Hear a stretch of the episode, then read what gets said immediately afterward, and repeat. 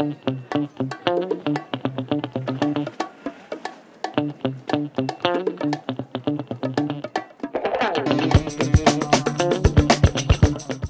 se ha convertido en una de las películas más esperadas del año. La crítica y el público la han acogido muy bien.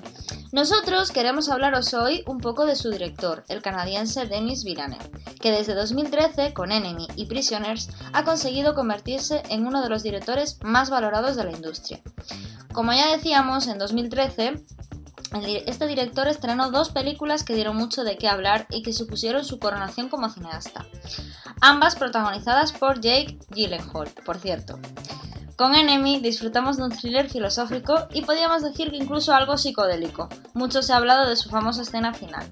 Luego, con Prisoners, encontramos un filme más convencional, un thriller policíaco sobre secuestros pero manteniendo su seña de identidad, en lo que respecta a la representación de las emociones humanas.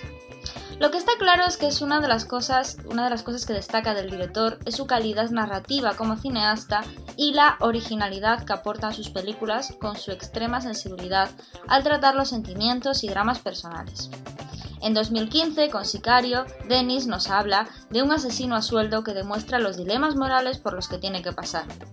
Pero sin duda es en 2016, con La llegada, donde ha conseguido hacer una de las mejores películas de la última década una película que seguramente hayamos mencionado en algunas ocasiones en este podcast. Es una obra aparentemente de ciencia ficción sobre la llegada de extraterrestres a la Tierra y con la que nos sorprende convirtiéndola en una película sensible, tierna, 100% humana y con la que nos habla de la madurez e inteligencia emocional a la hora de gestionar los dramas que nos depara la vida. Y si hablamos de Denis Villeneuve como un cineasta sobre ciencia ficción, sentimientos, filosofía, madurez y valores, Creo que no podía ser de otra manera que contaran con él para hacer la segunda parte de Blade Runner en 2017. Y a pesar de lo que digan los puristas y detractores, Dennis consiguió hacer un trabajo más que correcto y a la altura de las circunstancias, lo cual no era nada fácil. Ahora tenemos en los cines a Doom, y en Rayos y Retrócanos ya hemos ido a verla, así que si queréis oír hablar más de este director y de su última película, seguid con nosotros aquí en Rayos y Retrócanos, el podcast. Comenzamos. Bueno, Ángel. mi, típica frase. así. Sí.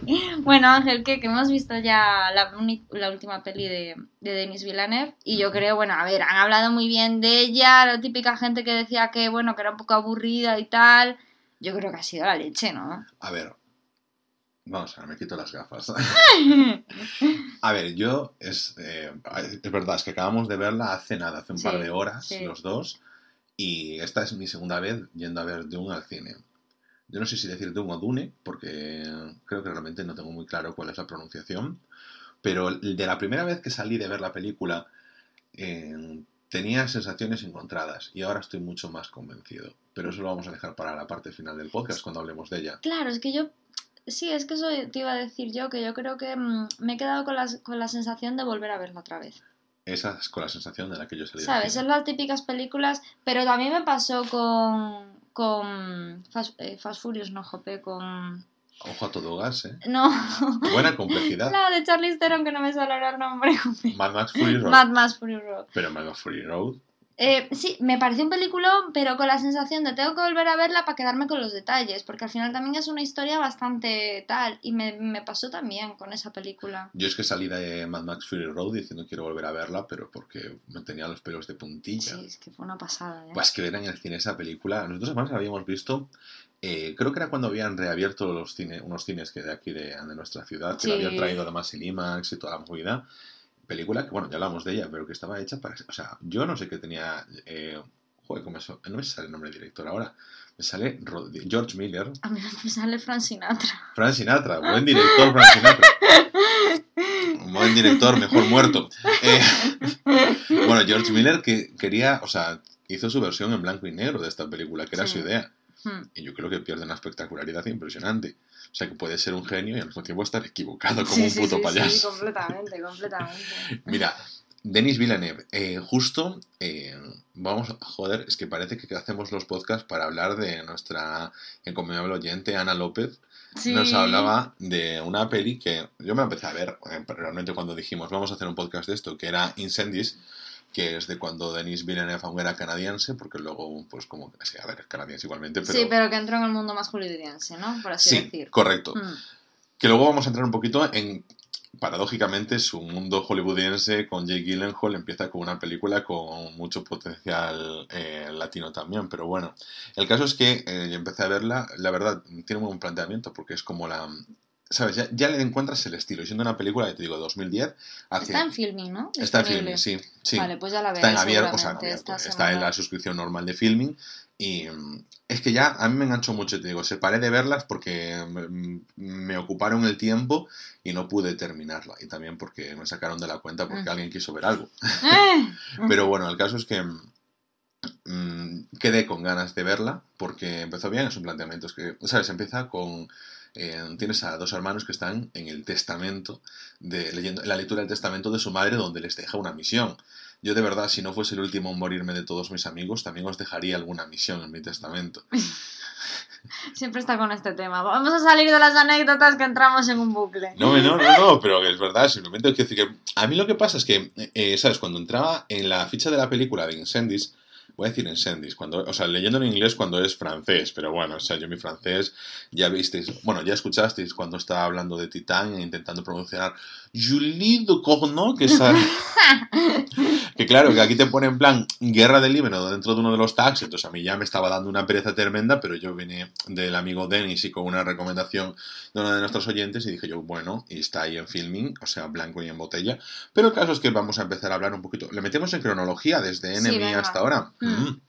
Bueno, Enemy es una de las primeras películas que vimos juntos, Ángel, tú y yo. sí, ¿Ah, que sí? sí, sí, sí, Hace ya ocho años. o cada uno en su casita, o Sí, sea, viviendo en la Sí, misma ciudad, sí, pero la veíamos sincronizados. Mm. lo cual, No, era, pero lo cual era una tortura, porque tú siempre le dabas a play sin contar. Es verdad, es verdad. Porque yo de- decía tres y a aquella le di a play. pues eh, me llamó la atención que tanto Enemy como Prisoners salió el mismo año. Y joder, fueron dos películas que lo petaron bastante. Por lo menos que Prisoners lo, ver, lo petó a nivel Prisoners lo- crítica. sí, y Enemy, no. Enemy pero es una película bastante comentada, sobre todo porque es bastante lo que decía un poco la, en el editorial. Sí, y, y la escena final, el tema de, Mm. de que es un poco psicodélica. A mí, me- bueno, a mí me resulta un poco. Yo tengo que volver a verla también, ¿eh? Esta peli sí que siempre hemos dicho que tenemos que. Yo no sé si tú la volviste a ver. No, no, no, no la volví a Pero ver. es una peli que yo creo que teníamos que volver a ver porque yo me creo que. Yo me acuerdo que me Claro. quedé un poco what the Pero fuck. mira, esta decía yo que te- sería la última película así, pero sigue siendo, o sea, del mundo canadiense. Pero sí, esta también veo que es de Canadá. Y bueno, la película va sobre la novela de José Saramago, eh, la del hombre duplicado. Y mm, claro, aquí nos encontramos con que, bueno, pues el amigo Denis pues, se nos coge al filósofo portugués para, para traernos una, una historia protagonizada por Jake Gyllenhaal, por cierto, sale en esta película Isabella Rossellini, la bailarina. Yo no me acuerdo en ningún momento que... No, es que tenemos que volver a verla. Tenemos que volver a verla. Es o sea. que para esto hacemos un podcast aquí dos especialistas de cine, para decirnos realmente la película la teníamos que volver a ver, en lugar de estar grabando esto teníamos que estar viendo las películas, porque la primera es, bueno, no la vimos, empezamos a verla, esta no me acuerdo mucho, tendría que volver a verla. No, sí, yo sí me acuerdo más o menos. Lo que pasa que, que es una película que... Yo creo que es la película que para personas que le puedan gustar el cine, no que sepan, pero que les pueda gustar, que ya dicen, Denis Villeneuve, director, eh, interesante. Sí, porque es una película que te hace pensar. Es como cuando, cuando no sabías mucho de cine y te hablaban de Memento o de... mm, O de Donnie Darko. Claro. Que por cierto también el protagonista es Jake Gyllenhaal. Pero es que Jake Gyllenhaal hacía mucho cine. de bueno, este tipo, sí, de sí. este tipo. Porque me acuerdo que también había hecho... em, Bueno, Night- de Nightcrawler, David Fincher, jo, la película esta... eh, Zodiac. Zodiac, Zodiac, Sí, exacto. luego hizo Prince of Persia también.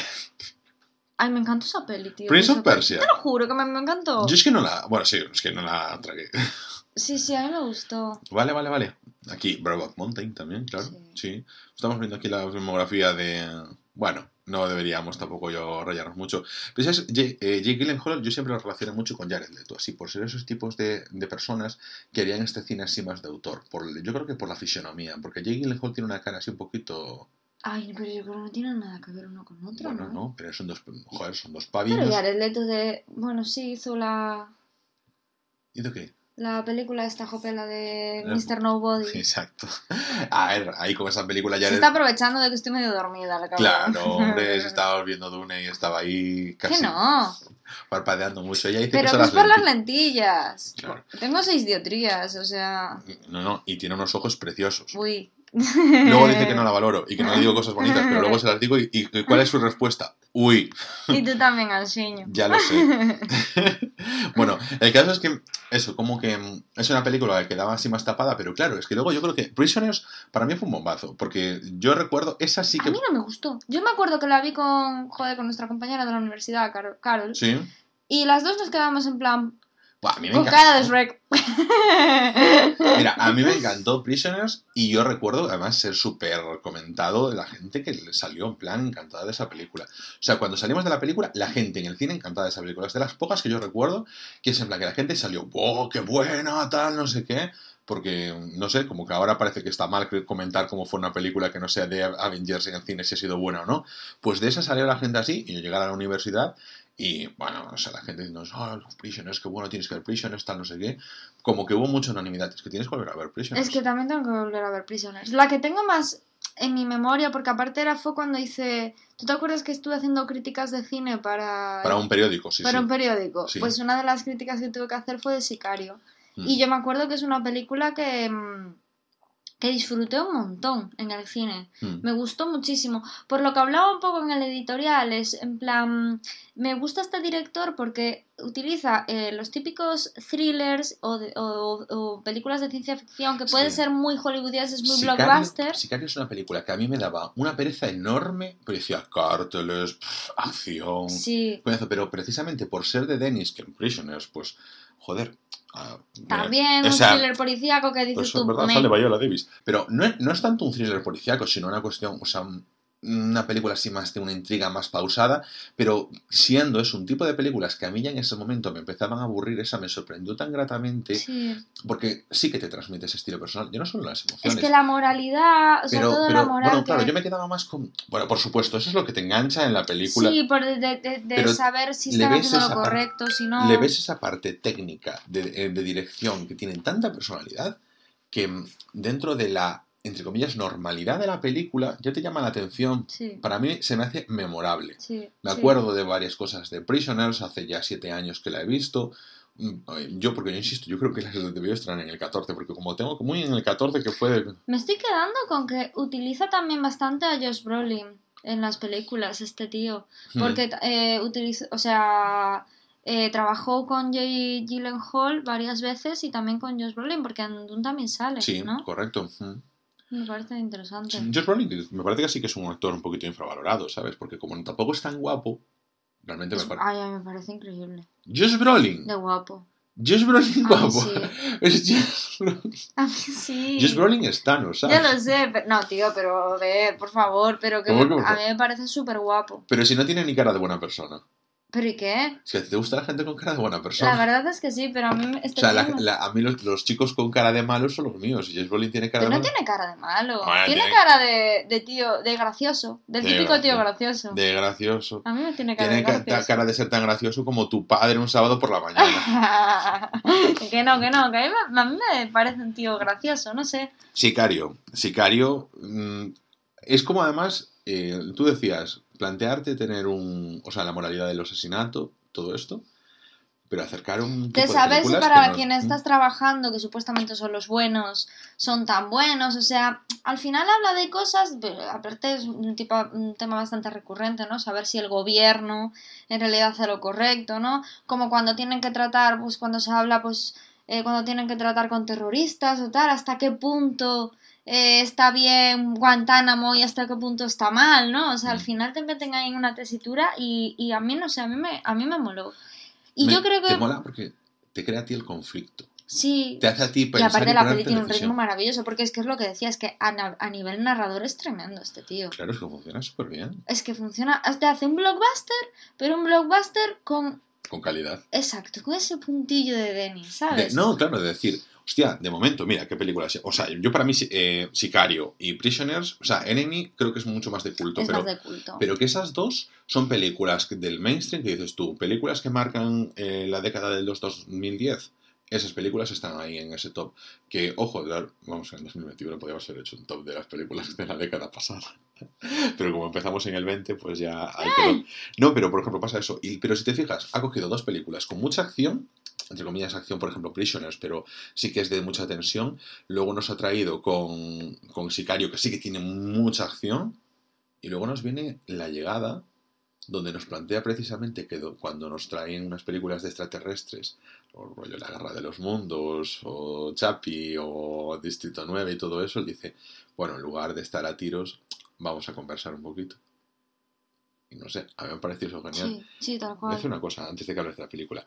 Hay algo en la película que a mí me chirría, no sé lo que es. ¿En Sicario? No, en la llegada. En la llegada. En la llegada hay algo en esa película que no me gusta y no sé lo que es. Y, me da mucha rabia. A ver, a ver, la llegada a mí me parece un peliculón, pero no tan peliculón como lo vendieron. No, no, no, pero no es una cuestión de expectativas, ¿eh? Es, creo que es una cuestión del guion, de algo que había allí, una decisión que no me gustó o algo así, pero no sé qué decirte qué es. Sé que hay algo que no me... Pero es que lo... Pues no lo sé, la verdad. Yo sé que mm, a mí no me... O sea...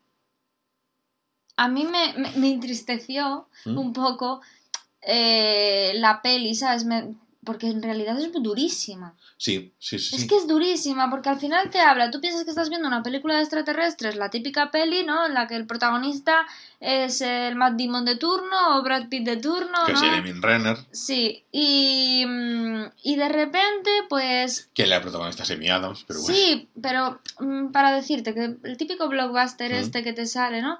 Y de repente, pues estás viendo una película superhumana porque todo se vuelve como eh, eh, los extraterrestres, pasan a un segundo plano y en realidad lo importante es la vida personal de los protagonistas, ¿no? Yo creo que eh, realmente no es la vida personal de los protagonistas, porque ahí tú lo que tienes es, han venido los extraterrestres y en algo que me parecería mucho más lógico dentro de la humanidad es vamos a intentar contactar con ellos, comunicarnos y entendernos, ¿no? Vamos a hacer relaciones diplomáticas.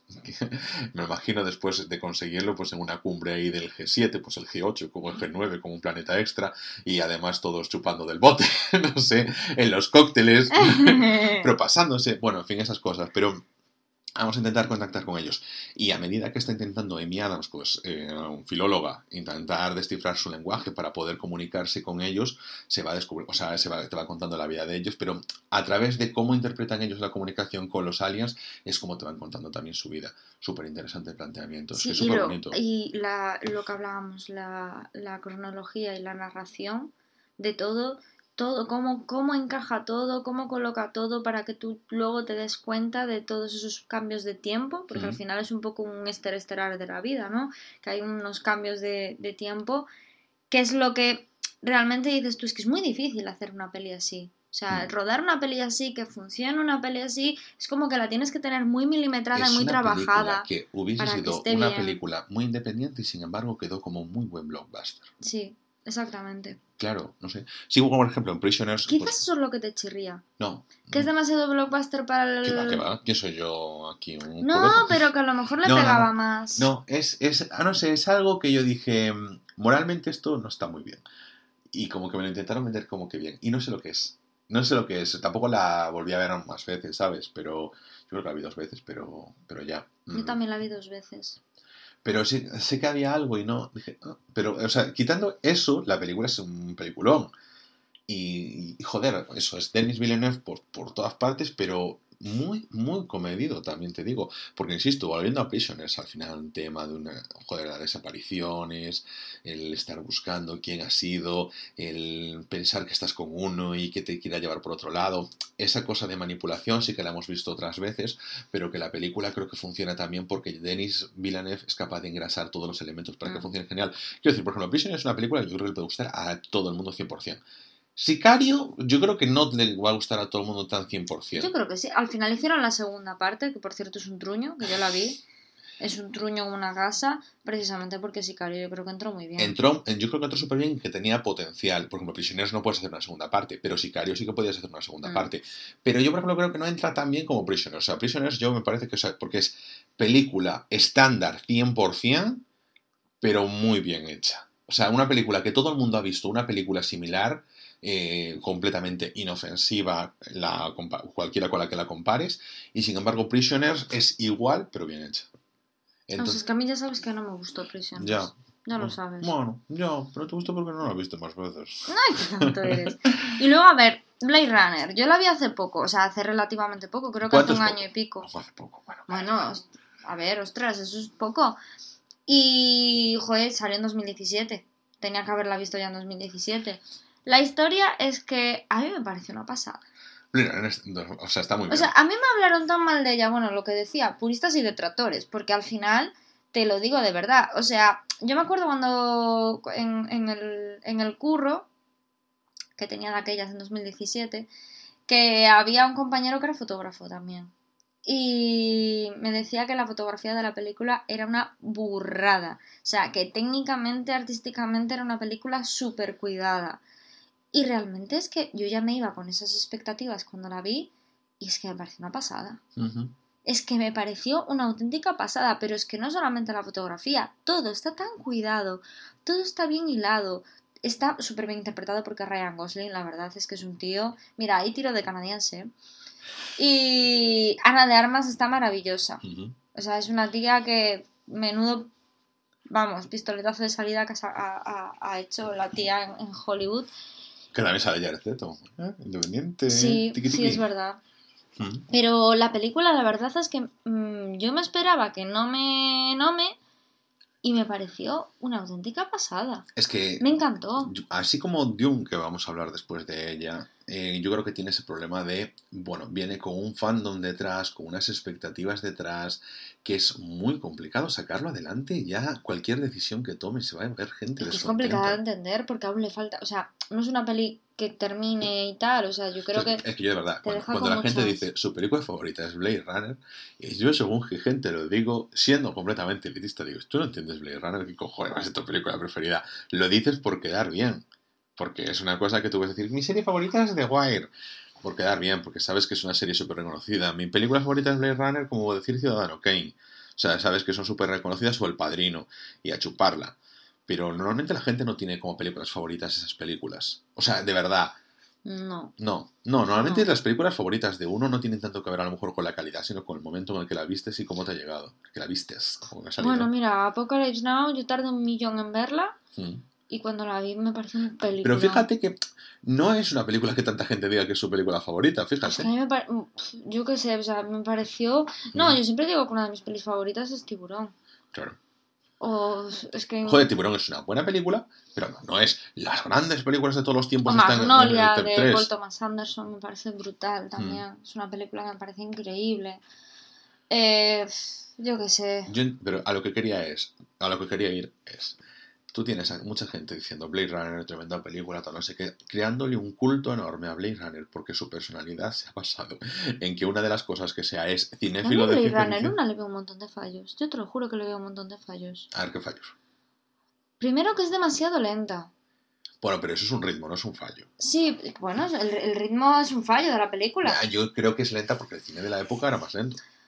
Por eso, que yo le veo fallos, o sea, yo le veo cosas que a mí no me que a mí no me gustaron de la peli. Luego, a ver, sí que es cierto que lo que es la filosofía de la peli y todo lo que conlleva y el mensaje que tiene está muy guay. O sea, Blade Runner 2049 es una película más adaptada a nuestros tiempos para ver Blade Runner. Sí, sí. Yo estoy de acuerdo con eso. O sea, Blade Runner es una película fruto de su tiempo y que envejece como tiene que envejecer. Y yo creo que si no. Es larguísima, aparte la 2, ¿eh? Sí, es muy, era, muy larga. ¿Cuánto dura? Era muy larga. 2049, tiqui, tiqui, tiqui, tiqui. Nada, 163 minutos, nada, casi 3 horas. Pero bueno, aquí el amigo Denis, luego hablaremos de Doom, pues ya se puso cachondo haciendo pelis largas y es lo que tiene. Sí, pero que a mí me pareció, de verdad, un, un, peliculón. Y aparte es que no me, no me aburrió en ningún momento. No, es que la película... Consigue eso este tío, ¿eh? Y además haciéndola, fíjate, porque a mí Blade Runner 2049 me parece una película súper tranquila. Sí, Sí, sí, sí. No está, Me no es Mira, es la que, la que vimos el otro día que coincidimos, eh, la de Baby, que es una película súper tranquila, que pero que estás, estás mirándola y no puedes parar de verla. Correcto. Me mola mucho cuando me pasa eso con las pelis. Mm. Me mola mucho, porque no juegan con, con, los hypes del espectador, directamente juegan con hacer buen cine. Con, con los hypes. Sí. Yo con el hype, con los hypes, con todos, con, todos los que hay. Con todos los que hay, todos juntos. Deja reírte de mí, cabrón. que sí, que sí. No, pero mira, eh, yo la vi en el cine, por ejemplo. Ya, tú lo habías visto en el cine. Sí, lo que pasa es que la vi. En Cines Norte. Sí, la vi en el cine. Ya, es que Cines Norte, ver esta peli, tío. ¿Cómo, ¿Cómo te gusta sacar detalles de la vida privada? ¡Pero si eres tú! Yo dije que la vi en el cine, yo no dije... Que si tú conmigo sí lo sacas todo. ¿Cómo si eres tú la que lo saca todo? Pero vamos a ver, no, joder, yo simplemente digo, eran unos cines de barrio y entonces pues no es un cine espectacular como... Es un cine para ver, un cine independiente que no dependa mucho pues, de la fotografía porque ahora, por ejemplo, en los cines que hemos ido, no sé si te fijaste que no tienen proyector. Sí, sí que me fijé. ¿Y cómo lo hacen? Hombre, pues como la tele. ¿En serio? Hombre, supongo, digo yo. A ver, no es todo detrás, pero sí, sí, sí, la movida va así. O sea, yo muchas veces decía, cuando la gente me decía, no, es que la, la, pantalla, que joder, que es la del cine, yo, la pantalla del cine no es buena. La pantalla del cine es un proyector sobre una lona y la verdad, yo veo mucho mejor el cine en mi casa por pantalla. En el cine lo que tienes es, punto uno, el sonido, que es una cosa que a priori es mucho más envolvente, que no quiere decir mejor, simplemente más envolvente, porque hay algunas películas que la mezcla de sonido no está muy bien y la distribución de sonido de la sala a lo mejor falla y dices tú, una puta mierda. Pero para mí sobre todo es la atmósfera, es decir, estás en el cine y tienes que estar concentrado porque no puedes estar sacando el móvil, respondiendo mensajes, no puedes estar eh, atendiendo llamadas, no puedes marcharte, no puedes levantarte, bueno, puedes levantarte y salir, pero quiero decir que es está todo mucho más hecho para que tú estés concentrado con la película. Y creo que en el mundo que vivimos ahora mismo, de, oye, pues estamos a multitareas, estamos atendiendo a muchas cosas, eh, se disfruta más de la película por ese motivo, ¿eh? Porque no tienes que depender tú de la fuerza de voluntad que tengas en ese momento, que a lo mejor estás cansado o lo que sea, y que dices tú, bueno, pues me levanto, paro, contesto unos telegrams, lo que sea, sino que estás allí y estás a lo que estás. Entonces eso le, beneficia mucho a películas como Blade Runner 2049 o a películas como Dune. Y entramos ya a comentar la película. sí, sí. Em, a ver, la verdad es que ya lleva bastantes semanas en... En cartelera. En cartelera. O sea, yo he ido... Bueno, Ángel es la segunda vez que lo ve, que la ve en el cine y yo he ido a verla esta vez por primera vez. Tengo que decir una cosa muy importante a nivel cinematográfico. Jason Momoa sale feísimo. Porque le han quitado la barba, tía. Ese es el no, está algo más gordito, ¿no? No, no, no, es que al quitarle la barba se le hincha un coro. ¿En serio? Claro, joder, pero si cuando sale al principio con barba sale bien, sale normal. Luego también va ataviado con muchas cosas, o sea, Jason Momoa, el cuerpazo que tiene, no lo luce. Claro, pues, claro. Pero es que allí Jason Momoa estaba como general, no estaba como señor Aquaman, ¿sabes?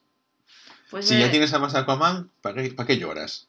Hombre, pues yo qué sé. ¿Para qué lloras? Es que el Timothy tiene mucha cara de niña, de chica. ¿Quién? El Timothy. Timothy Chalamet. Ese. es que la verdad pronunciarlo es un poco complicado. Pero es que Timothy Chalamet, terrible. Pues es que ese tiene mucha cara de niño, jope. A mí que me alegraba la pestaña era mi Josh Brolin y. y... Jason Momoa. Bueno, hablando de cosas importantes, a mí la película tengo que volver a verla porque es lo que os decía al principio. Es la típica peli que tienes que volver a ver para que todos los detalles que estaban ahí, como que se coloque todo en su sitio y entiendas bien la película. Pero me parece una pasada. Mm. Me ha parecido una pasada. Y me recordó un poco a eso, a. a Mad Max, el tema del desierto. A Mad Max. Mad Max, sí. Mad Max. Vete a la mierda. Ya, ya pareces un señor mayor. Anda, acércate al micro. Em, eso, que... No, no, ah, se lleva el micro. El tema de... El Porque está grabando ella sola con... El tema del desierto me... me Porque es una película que pasa en el desierto. Sí, y también es un poco apocalíptica, ¿no? Como que el, el sol... ¿Pero apocalíptica? Hace daño y no sé qué... ¿Pero cómo que el sol hace daño? Sí, jope. Es el desierto que es el calor, no es que el sol que haga daño porque sí. Pero dijeron al principio de la peli que era como contaminante o algo así, ¿no? No, lo que pasa es que eh, tú, lo que, eh, el tema es que te abrazabas tanto que te quedabas sin agua en cero coma, o sea que no aguantabas ni dos horas sin, sin un traje, que es el que utilizan en la película que por eso reciclaban el agua. Porque piensa que en, en, en, Arrakis, que es el nombre del planeta, el problema que tienen es eso, es un planeta muy desertificado y que, y que ahí la peña pues eh, necesita O sea, las gotas de agua es lo más valioso que tienen allí. Por ejemplo, tienen una escena en la que uno de los líderes tribales del, planeta llega y lo que hace es escupirles en la mesa. Sí. Y entonces le dice Jason Momoa al duque y a, sus, y a los generales de allí, eh, quietos, porque es una muestra de respeto porque está ofreciéndonos agua de su cuerpo. Para ellos hasta escupir es como quitar algo muy valioso de uno mismo, porque la deshidratación está muy presente en ellos. Película de desierto, sí, sí, pero completamente. A ver, Dune, Dune, el nombre ya nos lo dice un poquito, y ahí sí que tiene razón, o sea, tiene un poquito de esa atmósfera que podríamos decir Mad Max de mm, la soledad, el estar perdido. El, el escenario es un personaje más. En este caso, el desierto es un personaje. La ciencia ficción, el tema hmm. de. El tema, por ejemplo, yo creo que ahí a lo mejor también nos juega un poquito las jerarquías. Porque vamos a poner en Luego, el tema político que tiene también me recordó mucho Juego de Tronos. Ahí te quería llegar yo, vale, porque yo eh, vi la película y salí de. Salí de la película la primera vez diciendo, siento que necesito tanto verla otra vez. ¿Por qué? Porque el primer tramo. Yo dije, voy a ir a ver Dune sin saber nada, sin haber visto la película original, sin leer el libro y sin leer ni reseñas ni nada por el estilo. Yo por no ver no había visto ni el tráiler, solo las imágenes promocionales. Y entonces me pasé como la primera parte de la película diciendo, intentando ubicar quién es quién dentro de este Juego de Tronos. Y mm, entonces, claro, hace que no estés metido del todo en la película. Y luego a la mitad de la película, vale, pues ya has ubicado y ya está. Y luego cuando la vuelves a ver, dices tú, ¿cómo puede tardar tanto si al principio de la película ya te lo explican?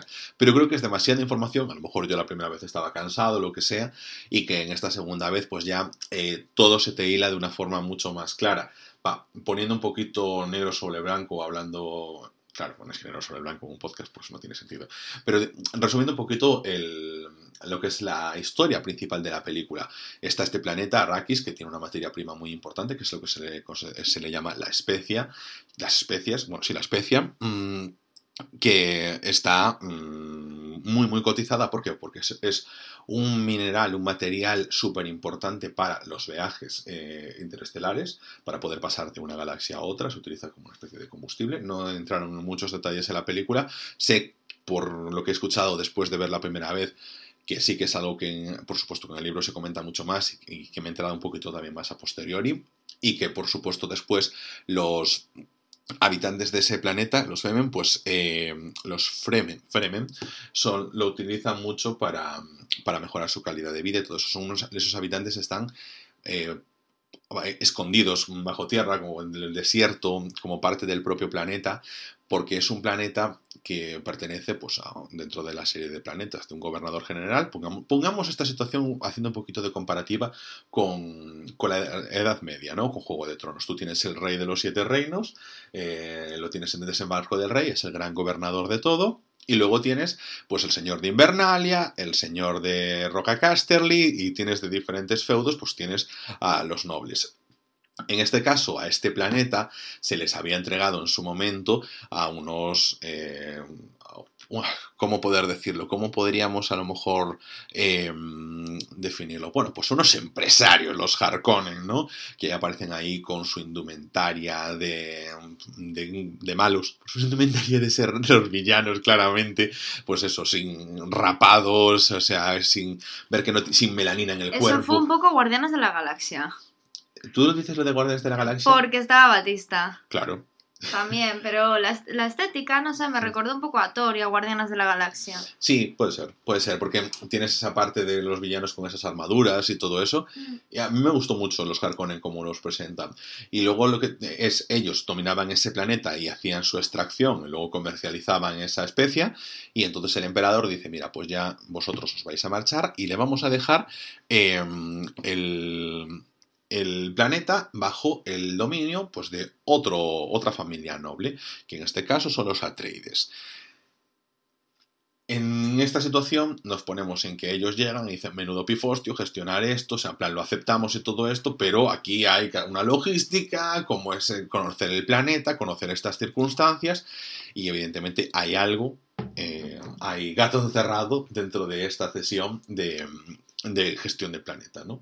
Entonces, pues a partir de ahí, pues todo empieza a aliarse mientras se va descubriendo, pues qué es lo que está sucediendo, además de la presencia de nuestro protagonista Paul. Es que esto es, nombre de mierda, Paul, esto eh, es como verdad. cuando los Lannister en el primer capítulo de Juego de Tronos llegan a... A, A Invernalia, a. Winterfell, sí. ¿No te recuerda un poco a eso? Hombre, no, a ese capítulo no.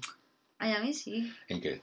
Jope, pues que llegan, como que eh, vamos a tener una alianza y luego le dan tras tras por detrás. Tú tienes que volver a ver el primer capítulo de Juego de Tronos. Pero que dices, si ellos llegan allí a ver a sus súbditos, ¿qué alianza ni alianza? Ya, ya, también tienes razón. Hoy a dormirse pronto. ¿eh? Sí, sí, como normalmente. Bueno, a ver, más o menos, o sea, ese es así el resumen a grandes rasgos. ¿Qué pasa? Yo esto, esto tardas en ubicarte, porque claro, Atreides, eh, Arrakis, los eh, Harkonnen, o sea, si tú no lo Es estás... que yo creo que sigo desubicada y todo. Claro, te- de repente te vienen muchos nombres, la, la situación que decir tú, joder, ¿cómo va esto? Eh, y luego, otra cosa es que no te hacen una presentación clásica. Eh, simplemente dan por hecho que tú vas a tener que saber muchas cosas que sí te hacen unas pequeñas pinceladas en las que te cuentan, te cuentan un poco de las especias, te, cuentan, pero muy rápidamente y en plan, chico, vamos al grano, porque son dos horas y media de película y aún así se me quedan cortas. Entonces el amigo Denis dice, ¿cómo más de esto? Si no puedo, no puedo dirigir. O sea, tú que te fuiste al baño y yo que me fui al baño y habiendo visto la película antes, dije yo, ¿qué me he perdido? Y era una conversación eh, importante. Y yo, mierda, me he perdido cosas, que no hay momento en el que te puedas ir y decir, no te pierdes algo importante.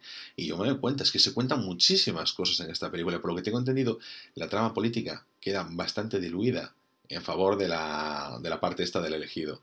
Entonces, claro que ahí que renta mucho más el libro porque está mucho más desarrollada esa parte, pero dijeron, algo hay que recortar. Lo que he visto eh, es que está haciendo una serie, eh, Denis, Dennis tiene una serie, que eso, vamos, se- que va sea, a ser sobre Doom. pero es que lleva haciéndola un montón de tiempo y eso ya- no hay Sí. fecha, es que no hay fecha de estreno porque no se sabe.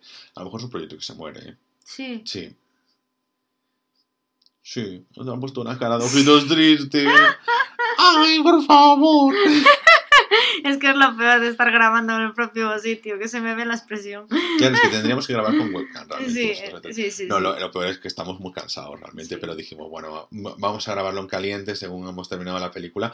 Pero mira, la película te digo una cosa, yo es que quedé súper contento esta vez, porque te das cuenta, sobre todo, eso ya te digo, a lo mejor hay gente que la ve por primera vez, le encanta, que sí, seguro que hay muchísima, y que le hubiese encantado si la ves por segunda vez, pero que ya la primera ya le encantó y enganchó con todo, a lo mejor sin saber nada, y yo simplemente es que soy más lento y todo eso.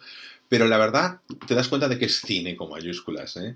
Y que, uff, tiene mucha potencia, tiene detrás una gran fuerza, una gran historia y además ese sentimiento de es que necesita cada minuto que se le ha dado. Y si aquí el amigo Denis sacase una versión extendida, yo digo que no sobraría ni un minuto. Yo creo que también. Es que le hace falta. A mí yo la disfruté mucho, hacía tiempo que no disfrutaba tanto en el cine. Bueno, con el Escuadrón Suicida, que por cierto no hemos hablado de que la habíamos visto. que nos cuadró ahí justo Sí, con no que sé, también la disfruté. justo, sí. la disfrutamos, yo por lo menos, Buah, como una enana, ¿eh? tremenda Escuadrón. Es que James Gunn, eh, ojo. Sí, sí, sí, sí. sí. Sí, sí. O sea, Buenísimo. tan buen director como mala persona. Oye, y vamos a hablar de recomendaciones y de cosas que hayamos visto, porque es que la semana pasada nos hemos despistado muchísimo, pero esta semana vamos a decirlo, ¿no? Sí, claro. Venga, yo voy a hablar de, mm, de, una, de una película que tengo muchísimas ganas de ver, que es de Madres Paralelas de Almodóvar. Que esa, además, yo pensé mucho en ti porque me parece una madre idónea para ti. Paralela. Claro, ¿Por? porque es para Lelas.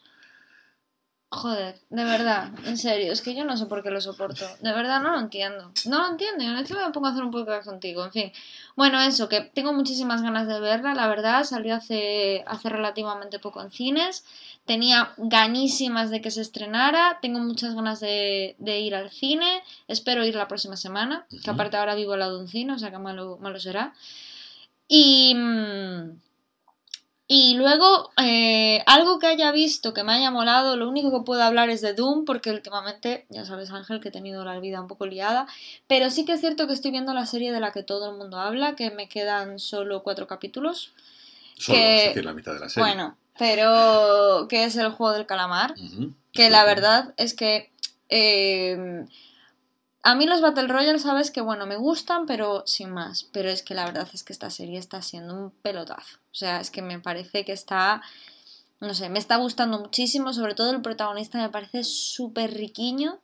no sé, me parece súper entrañable. Ahora justo estoy diciendo esto y a lo mejor en los capítulos siguientes se vuelve un degenerado, no lo sé, porque en los Battle Royale suele pasar esto, ¿no? donde pone un poco al, humano al límite, ¿no? Que pasaba con, el hoyo, por ejemplo, también. Pero, pero no sé, me está gustando muchísimo, me está pareciendo muy original, que tiene muchísimo ritmo y la estoy disfrutando mucho. Así que eso, os recomiendo para ir a ver al cine Madres Paralelas, bueno, no os recomiendo, pero que tengo ganas de verla y que la voy a ir a ver, Madres Paralelas de Almodóvar, porque ya sabéis que es uno de mis directores favoritos. Y como algo que estoy viendo que me está gustando mucho, el juego del calamar. Vale, pues yo creo que como igual nunca comentamos el juego del calamar, porque es que tenemos un montón de cosas, que la semana que viene vamos a traer un especial con todo lo que viene interesante para HBO Max. Entonces ahí vamos a hablar de todas las cosas que están ahí, que de verdad merecen un montón la pena para poder ver.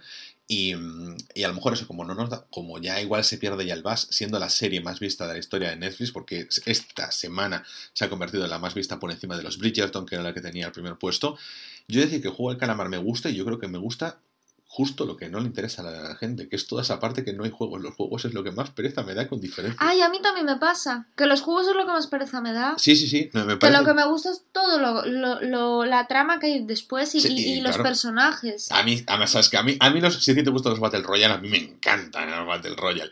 Y, o sea, las películas, la Survival Movie de esta, es que son, porque yo pienso eso en otras películas, como por ejemplo Cube, que es un tipo de Survival Movie, por ejemplo, So, que es una Survival Movie y la, no, no, es tanto las pruebas, sino eso, la parte ah, de la gente. Sí, sí. O sea, cómo se vuelven. Eso, cómo Era el hoyo, ¿no? Sí. El hoyo, claro. Sí. sí, Pero bueno, yo os voy a contar. Bueno, lo hice, yo sé que lo hice en, la, en el especial, pero si mi recomendación tiene, tiene que ser 100% para Titán, porque ya está en cines. O sea, no os podéis perder de verdad la mejor película del año que está ya en cines y que tenéis que ir a verla. O sea, de verdad. Explica que es de la misma directora. Es que claro, como no escuchaste el podcast especial que hice, donde ya lo explico muchas veces. Ah, con, con... Bueno, pero explicado no, porque a lo mejor hay gente que escucha solamente este podcast. Claro, claro, claro. No, si yo ya lo iba a decir. Bueno. Es de Julie es aprovecha, aprovecha la mínima para atacarme. Tú, háblale directamente al micrófono, no por encima, por vale. favor. Es de Julie de Ocogno, de la directora de. ¿Cómo, cómo, cómo? Julie, Julie de Ocogno. que yo no tengo vergüenza en hablar este francés fluido. Bueno, el caso es que es de la directora de Crudo y de verdad Titan, mejor película de 2021, una de las películas más impactantes que, he visto. Hablamos la semana pasada, las pelis de terror de bajo presupuesto de crudo también. Sí, ah. pero... ¿Titán es de terror también? Es que no sé de qué va, ¿eh? Crudo no es de terror, sí, y Titán es aún menos para mí. O sea, tiene momentos en los que no sé si lo dije en este podcast, que la había escuchado así, lo dije, o el de terror, sí, sí, sí, que la había leído a Isabel Calderón, que, que había gente que se había desmayado. Ah, sí, sí, sí que lo explicaste, sí. correcto. pero es por un, yo creo que puede ser por una escena muy concreta, pero no es de terror, o sea, es ciencia ficción 100%. ¿Ciencia ficción? Es ciencia ficción. Bueno, Crudo también es ciencia ficción, si lo piensas. Sí, pero es más ciencia ficción en plan... Eh, a ver, es como una ciencia ficción como normalizada. Es en plan, en todo momento se da por hecho que lo que está pasando. Bueno, es normal. Sí. Aunque tú lo ves y vas a decir. Tipo Black Mirror. No, tipo Black Mirror no, tipo crudo. O sea, tipo crudo, pero más. O sea, es en plan, tú como espectador estás diciendo, me están follando la mente y diciéndome mm. que simplemente es una cita. ¿Y qué peli de cine te apetece ver? Es que esta la tengo clarísima. Yo, mira, este 15 de octubre se estrena un peliculón. Y se estrena además Venom Abra Matanza. ¡Oh! ¡Qué ganas de verla tengo también! Yo tengo ganas de verla, pero no es esa la que quiero hablar. ¿Cuál? La que quiero ver que se estrena este 15 de octubre es Halloween Kills. ¡Ay, no! Por favor, aquí Michael Myers ahí en su salsa otra vez. Tengo yo unas ganas de ver. Tenemos un oyente que está de nosotros con el tema del terror hasta el ojete. Bueno, ¿y qué pasa? ¿Pero le estoy obligando yo a ir al cine a ver a Michael Myers? No, ¿verdad? Pues entonces... Joder, pero es que, de verdad, a mí estas películas de Halloween me parecen tan tremendas. Es que las de Rob Zombie son increíbles. La película original de Carpenter, hablamos de ella, de terror, joder, está muy bien. Pero es que ahora, esta cosa de decir, bueno, pues me vuelvo súper bruto porque es una bestia. O sea, cómo están dirigiendo las películas. Joder, es que la noche de Halloween es increíblemente bruta, basta, y yo que la disfruto muchísimo. Entonces, viene esta película y ya está. Es 2021 Halloween Kills, 2022 Halloween The End o End, ya no estoy seguro. Y ya acabando la saga, ¡guau! Es que estoy súper encima porque yo era mucho de Brian 13, de Jason Borges, pero es que la verdad, Michael Myers se ha ganado un puesto en mi corazoncito viéndole matar como un animal increíble. Así que yo creo que con esto podemos dar por terminado el podcast de hoy, ¿no, Ana? Sí, con esta súper recomendación de Doom, que aprovechad las últimas semanas que queda para verla en cines porque realmente merece la pena y aparte es la típica película que hay que ver en cines, igual que Mad Es que la disfrutas, yo dije... La disfrutas mucho más. ¿Cuál es el mejor cine que puedo verla? Donde tenga la mejor pantalla, el mejor sonido, lo que sea. Sí, sí, sí, es una película para ver en cine y aprovechar lo que decía Ángel, que quizás Blade Runner 2049, eh, ¿no? Sí. No era apropiada para ver en un cine de barrio, pues tal cual. O sea, esta peli es para que os lo ocurréis en ir a un buen cine y la disfrutéis mucho porque merece la pena. Sí, y ahí os digo, de verdad. Es un espectáculo de ciencia ficción. Guardad, o sea, en serio, guardad todas las distracciones que podáis porque... Hay que estar muy pendiente y, quizás eso, pues quizás o simplemente, visionado. Yo creo que, por ejemplo, si escucháis este podcast, yo si lo hubiese escuchado lo que yo he dicho, ya tenía ubicado más el quién es quién dentro de la película y el organigrama. Sí, pero a mí no me gusta saber nada de las pelis cuando voy a verlas. Ya, pero yo, considero... Es que últimamente lo hago así. Pero que yo considero que esta película es que como le falta tiempo. Siendo de dos horas y media le falta tiempo para poder explicar un poquito más, pero claro, es a ver si sale la segunda, la segunda. Claro, porque ya empieza con Dune. Primera parte, yo no sabía nada, yo ¿qué? Pero bueno, entonces ya te das cuenta de yendo tan pillados y además acaba muy bien para ser una primera parte. Te imaginas cómo será la segunda y cómo será la tercera. Y tú dices, aquí hay muchísimo potencial. De verdad, espero que recaude mucho, que saquen una segunda parte, que le den toda la confianza del mundo. es una Y ojalá que la dirija de nuevo Denis Villeneuve. Yes. Uf, madre mía. Uy, bueno, con esto terminamos por hoy, Ángel. Recordad que estamos disponibles en Spotify, en Evox, en Apple Google y Amazon Podcast y en casi cualquier aplicación de podcast. Podéis contactar con nosotros en arroba R y Retruécanos, la cuenta oficial del podcast en Twitter. Y nosotros nos vemos aquí mismo en 7 días en Rayos y Retruécanos, el podcast.